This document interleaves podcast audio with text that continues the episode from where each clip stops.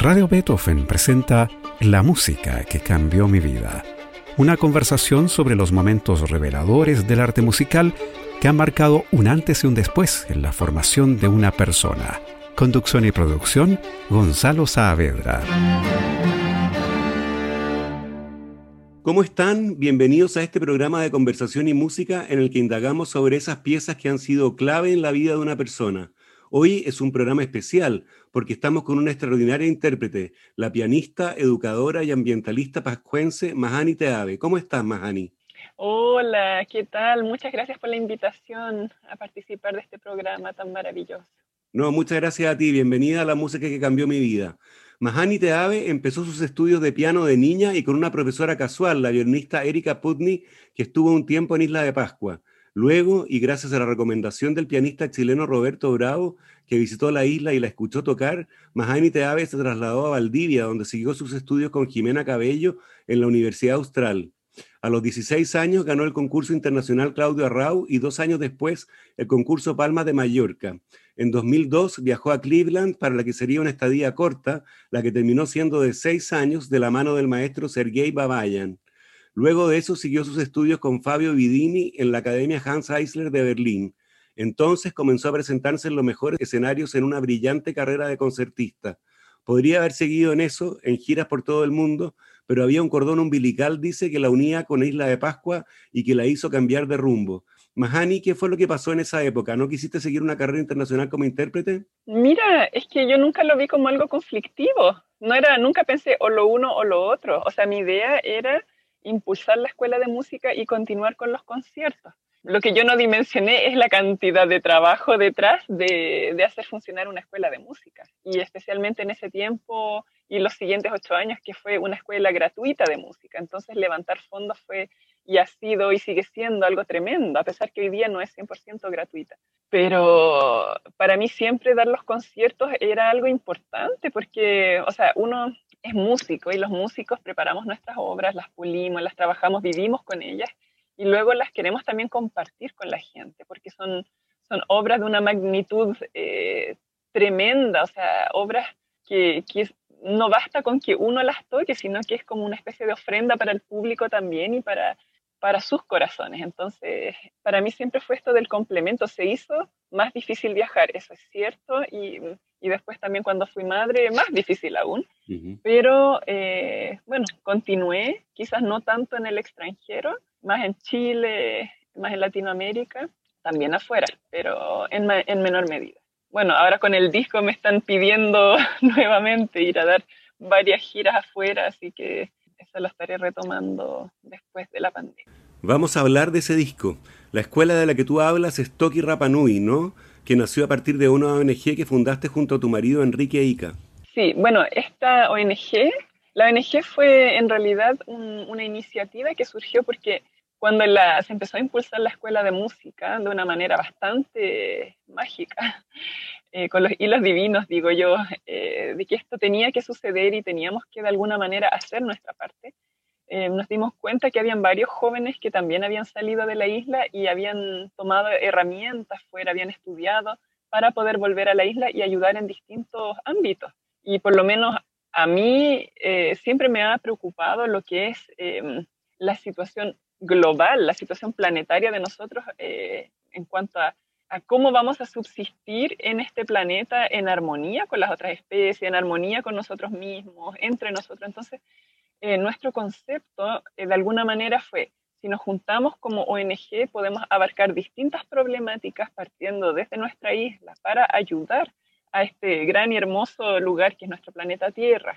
y poder abarcar cada uno desde su lugar de expertise eh, las distintas problemáticas y dar soluciones. Entonces, lo que, lo que yo he llevado y junto a Enrique ha sido el tema de la escuela de música, que es una escuela con más de 100 niños estudiando eh, tanto el área tradicional como el área clásica. Eh, eso porque nosotros tenemos una cultura que es riquísima en la isla y tiene que mantenerse. es verdad que durante la pandemia sufrimos bastante como escuela y se nos vino abajo bastante, pero estamos nuevamente repuntando y y nuestro concepto es, tenemos que preservar nuestra cultura, nuestro idioma, nuestras tradiciones, pero también entregar oportunidades a los niños para que puedan desarrollarse si es que tienen talento para el cello o para el violín o para el piano, y que tengan una buena educación, una buena formación, si quieren ser músicos profesionales, tengan esa oportunidad a pesar que estemos en el lugar más aislado del planeta y que si no son músicos no importa, o sea, igual fantástico todo lo que van a obtener de la música, que son valores tremendos,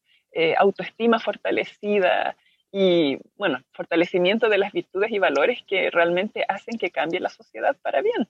Ajá. Me imagino que ya has visto en tu escuela, para hacerle honor al nombre de este programa, muchos niños a los que la música les ha cambiado la vida. Yo diría que a todos nos ha cambiado la vida. la música cambia la vida de las personas y yo siempre, o sea, me, me llena de una felicidad tremenda cuando veo después de, de años cómo un violino, cómo un violonchelo eh, eh, en las manos de estos niños los, los ha hecho tomar otros rumbos, los ha fortalecido a ellos, a sus familias, a nosotros como comunidad también. Y mm, un niño que está practicando es un niño que no está afuera quizás drogándose, que tiene otras miras, que tiene otros horizontes, que se da cuenta que, que haga lo que haga, si lo hace con perseverancia y, que, y si lucha lo suficiente por sus sueños, lo, lo va a lograr. Y eso la música se los va demostrando porque ellos con su esfuerzo van avanzando eh, van aprendiendo cosas y luego se van fortaleciendo también con este grupo de pares que está en lo mismo. Así que es realmente hermoso. Ajá. Oye, en noviembre del 2018 vino la grabación de Rapanui Odyssey, un disco compacto doble que acaba de lanzarse este año y que tiene obras de Bach, Händel, Chopin, Liszt, Scriabin y Rachmaninoff. Se ha relatado cómo se gestó la grabación de este disco, pero conviene repasar la historia. Cuéntanos los detalles, Mahani. Sí, bueno, el, como unos meses antes, e, ese verano, el verano de 2018, llegó a la isla un crucero, Crystal Cruise. Traían un grupo de turistas y querían darles una experiencia especial a los turistas, así como no solamente ir a ver los Moai. Y el, el organizador como que había escuchado de nuestra escuela y le llamaba mucho la atención el concepto, una escuela totalmente sustentable. Y nos pidió un tour para los niños, o sea, perdón, un tour para los eh, turistas y un concierto que tocara a los niños y tocara yo. Eh, sucedió eso y entre el público estaba uno de los grandes eh, coleccionistas de instrumentos, instrumentos valiosísimos, Stradivarius, violines, violonchelos, o sea, realmente una persona así como muy eh, conocida en el mundo musical y un gran músico también, él mismo. Entonces me escuchó tocar, me preguntó si tenía un disco, le dije que no. Y bueno, continuó su camino, me felicitó y continuó su camino.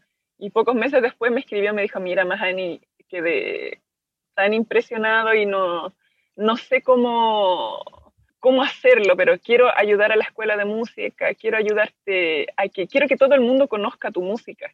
Entonces mi propuesta sería hacer un disco. ¿Qué te parece la idea? Hacemos un disco y todo lo que se recaude puede ser para este sueño que, que, tienen ustedes de fortalecer la escuela de música y mantenerla andando en el tiempo.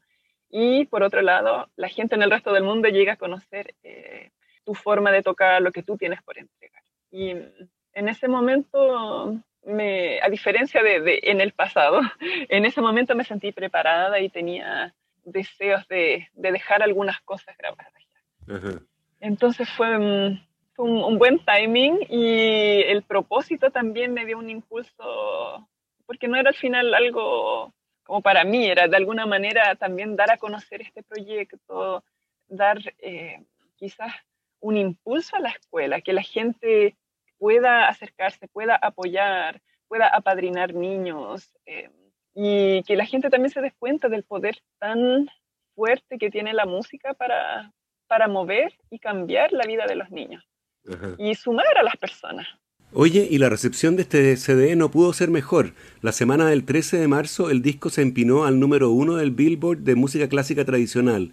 La BBC Music Magazine describió así tu arte, Mahani. Ella tiene un tono rico y luminoso que complementa con un espléndido instinto para el rubato, una voz experta y coloración. Y la revista Gramophone destacó tu interpretación de la fantasía cromática de Bach, un modelo de claridad, dijo, bellamente fraseada y hondamente sentida. Hablemos de la fantasía cromática cuya entrega alaba la revista Gramophone Mahani. ¿Por qué elegiste esta pieza de Bach para incluirla en tu disco? Bueno, en general las obras del disco las elegí porque son grandes amigos míos, o sea, han estado en distintos periodos de mi vida acompañándome y particularmente esa fantasía y fuga fue la aprendí en mis tiempos de Valdivia, eh, casi en el, en el final de mi carrera y lo aprendí en, en cuatro días, fue un récord, me enamoré eh, me enamoré, tenía un examen de fin de año pronto y dije, no, yo quiero tocar esta obra. La escuché y fue como ¡oh! un amor a primer oído. y lo aprendí, lo toqué y siempre la he sentido muy profundamente y lo siento como, tiene una, una estructura que es... Eh, es como, para mí como una catedral, así, la fuga es como, es, es grande, todo es grande y toda esta parte de improvisación también al menos en la fantasía, por ejemplo, de Bach, es como, tiene elementos que eh, son inigualables, o sea, no, no hay con qué compararlo dentro de su música. Es realmente, o sea, cada vez que yo lo toco siento prácticamente que yo misma lo estoy improvisando, es como que, eh, y a pesar que se escribió quizás para el clavecín, en mi mente tiene como elementos mucho, muy de, de órgano, de, realmente yo creo que se relaciona también con, con este con este sentimiento y profundo sentimiento de Bach, que toda su música era dedicada a Dios. Entonces tiene esos elementos que son muy elevados y de alguna manera tocarlos como que también eleva nuestro espíritu. Así es. ¿Qué te parece que escuchemos entonces la fuga de la fantasía cromática y fuga en re menor, catálogo de las obras de Bach 903 de Johann Sebastian Bach? Interpreta Mahani Teave.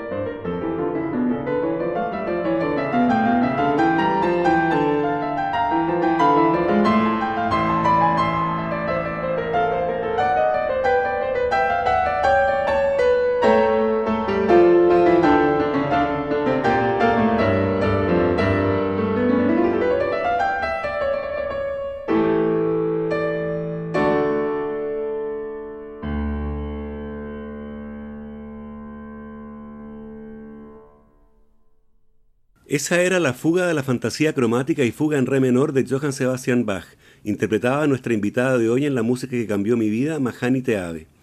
La segunda pieza de música que hemos seleccionado del disco Rapanui Odyssey es el Nocturno en Mi menor, opus póstumo 72, número 1, de Frédéric Chopin. Es tristísimo este nocturno, ¿no? ¿Por qué lo incluiste en tu disco, Mahani? Mira, esa obra fue la primera obra de Chopin que aprendí entonces, para mí, y yo me siento tremendamente inspirada eh, con la música de Chopin. De alguna manera me, me mueve muchísimo su música y amo su música profundamente.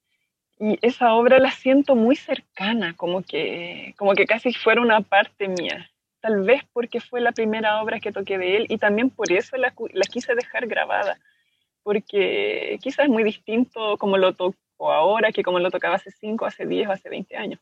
Pero como tú dices, es, es tristísima, es muy profunda y a pesar de ser muy temprano, o sea, se, se imprimió póstumo, se publicó después de su muerte, pero es el primer nocturno y tiene elementos muy profundos, o sea, que ya están presentes a tan temprano momento y que aparecen más adelante en, en su música más madura.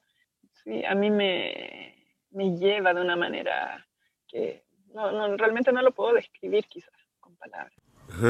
Escuchemos entonces el Nocturno en Mi menor, opus póstumo 72, número 1 de Frédéric Chopin. Interpreta Mahani Teave.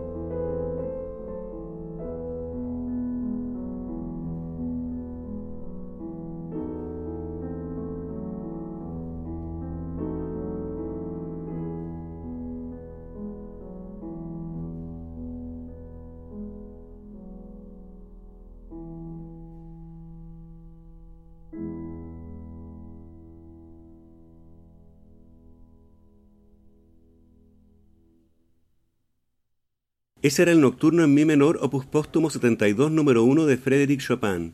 Interpretaba Mahani Teave, nuestra invitada de hoy en la música que cambió mi vida, aquí en Radio Beethoven. Para el final hemos seleccionado un tema tradicional pascuense, Ige Otumatua, también incluido en el compact disc doble Rapanui Odyssey. Háblanos de este tema, Mahani. ¿Qué dice y qué significa? Sí, bueno, el, el arreglo de este canto ancestral fue hecho por José Miguel Tobar. Así es. un canto ancestral, yo diría, el más significativo de nuestra, de nuestra cultura, porque em, es la historia del primer rey que emigró de la tierra originaria llamada Jiva, emigró por catástrofes naturales que estaban sucediendo y buscaban una nueva, un nuevo hogar. Entonces llegaron en dos embarcaciones a Rapa Nui y este rey, Jotumatúa, fue un rey muy sabio. Eh, imagínate, llegó a un, lugar que básicamente no había nada y él tuvo que organizar a las personas para asegurar eh, que subsistieran eh, de alguna forma. Y mm, esta es la historia de su vida. Y cuando él ya sube en sus últimos momentos de vida, sube al volcán a, llamar a los espíritus que lo vengan a buscar, para llevar su espíritu de vuelta a Eh, y bueno, va narrando su vida. Es como muy, para nosotros en los actos más solemnes siempre se canta este, este canto ancestral. Y mm, este arreglo, bueno, fue mm, comisionado en los años que yo estaba en Estados Unidos estudiando. Me pidieron tocar en la embajada de Estados Unidos, o sea, perdón, en la embajada chilena de Estados Unidos. Y me dijeron, ¿por qué no tocas una obra de la isla? Y yo dije, oh, no hay ninguna obra de la isla. Entonces me dijeron, bueno, ¿qué, música te gustaría que tuviera un arreglo? Y nosotros lo vamos a, comisionar. Entonces em, les dije este canto ancestral y ellos hablaron con José Miguel Tobar y se hizo esta hermosa. Y Enrique Ica canta en el, inicio una, una estrofa de, de este canto. Bueno, escuchemos entonces Ige Ajotumatúa un tema tradicional pascuense en la interpretación de Mahani Teave y Enrique Ica, el arreglo de José Miguel Tobar.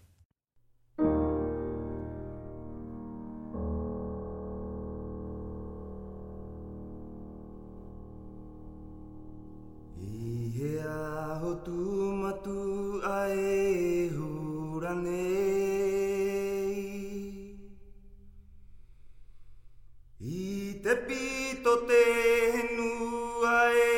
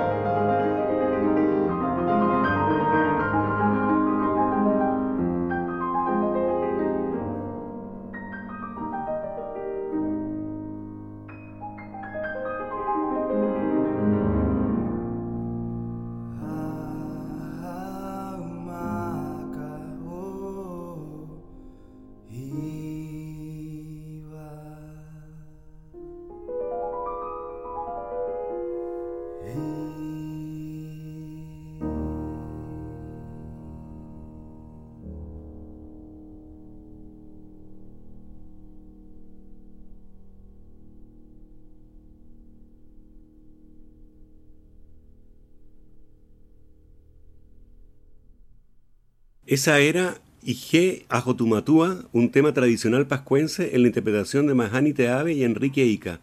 Llegamos así al final de este capítulo de la música que cambió mi vida, en el que estuvimos con la pianista Mahani Teave. Mahani, yo te quiero agradecer de manera muy especial por haber querido compartir con nosotros algunas de las músicas que han cambiado tu vida e interpretadas por tú misma. Muchísimas gracias, Gonzalo, por la invitación. Espero que hayan disfrutado, que escuchen el disco completo y bueno, como te decía, todo lo que se recaude con la venta de los discos, con las, muchas veces que lo escuchen, va a ser para ayudar a mantener a la escuela de música de la isla a largo plazo y, y, dar a conocer también la música a todos, porque creo que la música clásica es algo que hay que revivir, que necesitamos crear públicos, público joven y ojalá mucha difusión. Así que Maururu, muchísimas gracias. Maururo Mahani, hay que recordar que el disco se puede escuchar en Spotify y que en Amazon Prime está el documental Song of Rapa Nui, con la historia de Mahani y su escuela de niños.